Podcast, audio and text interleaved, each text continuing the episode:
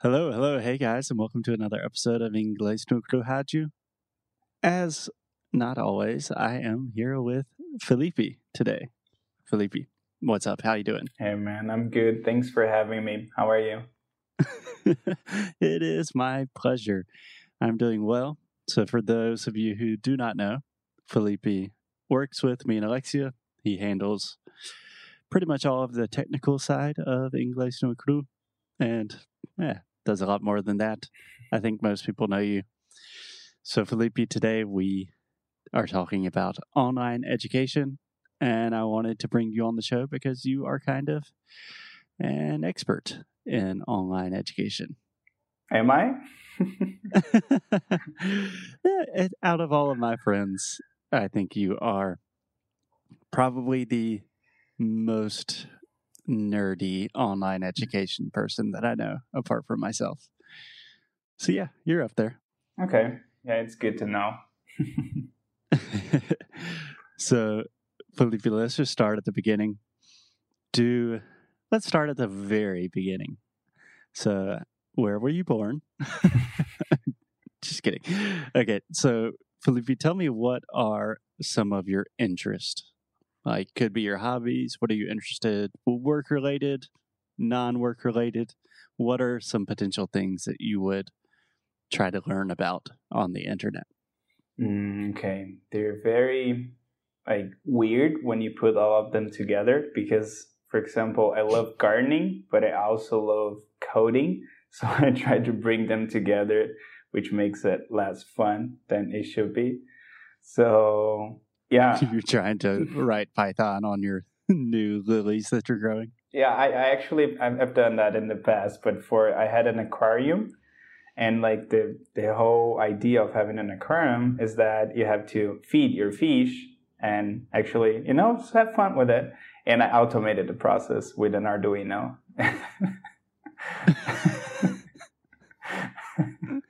awesome. So, just a quick correction, Felipe. I'm going to be tough on you today. Okay. Feed your fish. Feed my fish. Yes. Okay. The first time I heard feed your fish. Yeah. So you had two E sounds. Okay. Cool. Um, okay. So you're interested in gardening, you're interested in writing code. What else are you interested in? Mm, marketing, digital marketing, and like good ways of doing it because with Google and these big corporations, I think it can be very creepy when it comes to tracking data and all those things. So I'm normally interested in like good people doing good things, but still making a good business. Yeah. Yeah. That's why we hired you. awesome. So, how does this look in terms of online education? Like, what are some previous courses that you've taken in the past? How have your experiences been? Can you talk a little bit about that? Yeah. So I think it started when I got my first computer. So I think that was back in 2007, maybe 2008.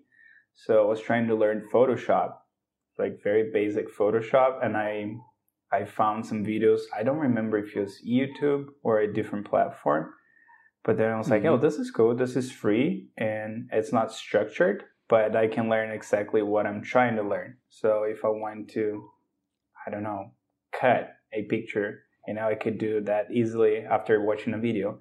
So that was my first contact with learning from the internet. Yeah, yeah. I think this is something we'll get into, but I think you are especially good at learning online because you're a very um, you're like a self starter. Like you're very autonomous. You don't need too much direction for the most part. So you watch a video and you go do something. Watch a video, go do something. Has that changed over time? Yeah, I think a little bit. I think a little bit because now we have how do you call that massive online courses or mm. something? Mom MOOCs. MOOCs. Yeah. So we have that now, and everything is so structured so, for example, if I want to learn Python, I'll probably find a lot of free courses online.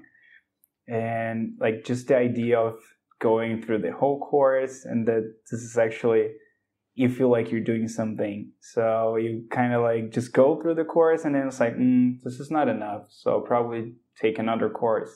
And it seems counterintuitive. That's how you say it. Mhm. Yeah. Perfect. And so before, when there was no structure, I would just find what I needed and get back to work. And now it feels like I have to keep learning until I'm ready. And that's it's counterproductive, right? Yeah. That's interesting. So, in general, would you say you are a fan of more structure or less structure when it comes to the way you like to learn? I think it depends. I like to do something first on my own. So, for example, learning a new language, I like to do it my way. And then when I know a little bit, I can always go back and try to find some structure. I, I think I feel better if I do like that. Okay. Okay. Well, you are in the process of improving a new language Yeah. with your German currently. How's that going? Like lately, it's been better because, for example, I just found out about that book called uh, Fluent Forever. hmm Fluent Forever by Gabriel Weinman. Is that his name? Yeah, Uh, I think it's Yeah, just something like that. Gabriel. Gabriel Wyner. Yeah, there we go. Yeah, and okay, he has a very different method. I mean, it's not super new, but I haven't heard. I hadn't heard about it, and Mhm. I'm trying to follow it. But I'm I feel better since I already did the traditional method. You know, I learned a lot of grammar, so now I can try a different approach. Yeah. Yeah. I kind of noticed a lot of similar things reading that book. And I think my learning philosophy in general is kind of similar to yours. It's kind of the idea of you have to learn the rules and then you can break the rules, you know? Mhm. Does that make sense to you? That yeah, it does. Cool. Cool. So, can you just give us like an overview, kind of a snapshot of what you're doing with your German?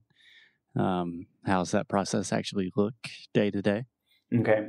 So what I try to do at first, I, I had a grammar book and I like rules. I like numbers. So I was like, okay, this book has 80 chapters. So if I do one or two chapters a day, that's 80 days or 40, it depends. So I did that for a while. I haven't finished the book, but after some time, I was comfortable with the grammar, with the crazy rules they have, that German has. And now I'm trying to do it a little bit differently. So I'm trying every day, I'm trying to learn new vocabulary, just like a kid, you know? So I, if I don't know a word, I look it up, I make a flashcard, I find a, an, an image so I can remember the image and remember the gender. So it's it's like I just like you say in sound school, I'm learning backwards, right? So I tried to to advance in grammar, and then I got back to the basics and with vocabulary, basically. Yeah, yeah, you can say to advance. That's the same thing as to improve or to get better. Okay, yeah. yeah, I really like that approach that most things that you are learning are going to require like different skills within one goal. And those different skills will take some will take shorter, some will take longer, some are more fun, some are less fun. So you kind of have to do a little bit of trial and error to know what works best for you. exactly, exactly. Cool. Okay, more specifically with online education, what kind of materials are you using for your German apart from Fluent Forever? Are you watching any YouTube videos, taking any courses? No, so I learned a lot from the book, and now we can do everything pretty much for free. So, for example, if I learn a new word, I look it up, right, on Linguee or Google Translate, and then I make a flashcard. But it's not only the word. So I'm not gonna add like dog, cachorro. No, I added a word. So let's say dog, and then I add an image to it. So a dog. And if it's masculine or feminine, I have my own mnemonics. Mnemonic. Mnemonic. Okay. Yeah. So you can kind of forget that first M in the word mnemonic. It starts with an N in pronunciation. Oh, okay. Mnemonic. Okay. So yeah, I have that. So for example, dog it's masculine, so it's on fire, and if it's feminine, it's like it's wet. So I add I do that on Photoshop. It's a lot of work. I do that on Photoshop, and if it's neutral, because German has neutral nouns, it's just like windy, you know, or very almost transparent because it's neutral. Yeah. It's like yeah. Yeah. Okay, so just two things real quick. First, the word neutral. I'm almost hearing like a no, no, but it's just new. Just like something is new or old, neutral. Neutral. Okay. Perfect. And secondly, just for everyone to understand, a mnemonic, a mnemonic device is essentially just a memory device. So, like Felipe was saying, you learn something new and then you create it can be an image or a rhyme or anything to help you remember that. So I could say, I don't know, um, I'm trying to remember my grandmother's phone number. So I think about, oh, the number eight. I remember my birthday when I was eight years old. And that remind you get the point. You're just connecting two things in your memory together. Okay, cool. How are you doing? How are you setting dogs on fire and stuff like that? Are you doing all that in Photoshop and then exporting it somewhere, or are you drawing these things by hand? No. How does that look? Yeah. So first, I I looked the image up on Google Images, and then I copied this image. I pasted it on Photoshop, and then I already have like fire, water, and wind, or something very neutral. And then I put it on top, like overlay, hmm and then I export it. So now I have dog, and I have a picture of a dog on fire, basically. And then I go to Forvo, Forvo, Forvo, Forvo. Forvo, yeah. and I download a pronunciation. So Forvo is just a free website that you can download. You have like a lot of options of different, in my case, German people saying dog, right? Yeah, Forvo is an online pronunciation dictionary. Highly, highly recommended if you're learning any language. Yep. And then I add that to my flashcard. So, and then in the back of the flashcard, instead of just writing cachorro, I write like, I don't know, my dog ate my homework. So if with all of these tips, I still can't remember, I'll probably remember with the phrase. I don't want to translate it. I just want to understand what a dog is in that language. Right. Yeah, I think that's a fantastic way to go about it. I imagine a lot of people listening to this will think, Meu Deus, that's a lot of work. What would you say to people that are thinking, oh, geez, that's way too much work. I'm not going to do that. it, it is. So if you think for each word, it takes me like a minute or two to create all those things. And while if I was reading a book, it was just of like write cachorro, right? And that's like one second. But in this whole process, it's it creates some story in my brain. So our brains they're wired to understand stories, and they're not good with mm-hmm. memories. Otherwise, we just explode because we're seeing things all the time. So when you create this story, it's just like, damn, my Photoshop bro- broke. And when I was trying to do that, oh yeah, that's right. It's this is how you say dog because my Photoshop broke in that time. So it seems like a lot, but I don't have to go over and over that list again. So short time, it's a lot of work. Long time, I think it's actually better. Yeah, I think that's a, a fantastic learning lesson in general. Is okay. So right now I'm learning the banjo. We will talk a lot about this. we already have talked a lot about it. But this banjo teacher that I'm learning from on YouTube, the banjo is a very fast instrument, so you're like picking very fast. But he always says to play fast, you train slow, and that's kind of the idea here that if you really take your time and create this elaborate mnemonic to remember what a dog is, yeah, maybe that takes a little bit more time up front. But in the long run, you do that once and you're never going to forget what a dog is in German. Exactly. And I have this this fun funny memory actually that I think someone told me when I was a kid that right, like the right side is purple and the left side is green.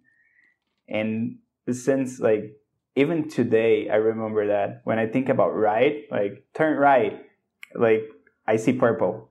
and turn left, I see green. You know, I don't know why, but I think one of my teachers when I was very little told me that very young. Yeah. Huh. Is that connected to the fact that you're colorblind? I don't know. I don't know. Because I only found out about that when I was 23 or 24. But it's just, I think someone told me, or I saw it in a book. And just, I still remember that after 20 years. Awesome. Okay. That's very interesting. We're going to get to a transition where we start talking about eh, online education in the time of COVID 19. But for now, do you have any other examples of online courses that you've done, online education, or just things that you've learned a lot about specifically online, but like pre quarantine times? Okay, I think I've done some coding courses, React, I think Python, but very basic ones, you know, and mm-hmm. I think that was about it. And some language courses, but they were not very structured. So German, just watching YouTube videos, and French, I did some in the past, but again, like very basic and not very structured. Yeah. What about just like YouTube in general? Like I know that you're you have specific channels that you like. Do you want to give an example of a channel that you like and why do you like it or what do you learn from it? Okay. So I have this channel that I follow. I used to follow actually. It's called Learn German with Anja. Anja, I think that's her name. It's just hard to okay. pronounce. And she's basically teaching German in a very fun way. She's very, I like her personality. But it's, again, you're just watching. You feel like you're learning, but so you don't feel guilty because you're watching something in German, but at the same time, you're not really practicing. Practicing, you're just consuming information. And as I said, your brain tends to forget things. So what I did, your brain tends to tends mm-hmm. to forget. So what I did, I took one video and I translated this video like for free. I just you can do that on YouTube. So mm-hmm. I transcribed it to German. So I was trying to understand every single word she was saying, and I wrote a transcription in German and then I translated the Portuguese on YouTube.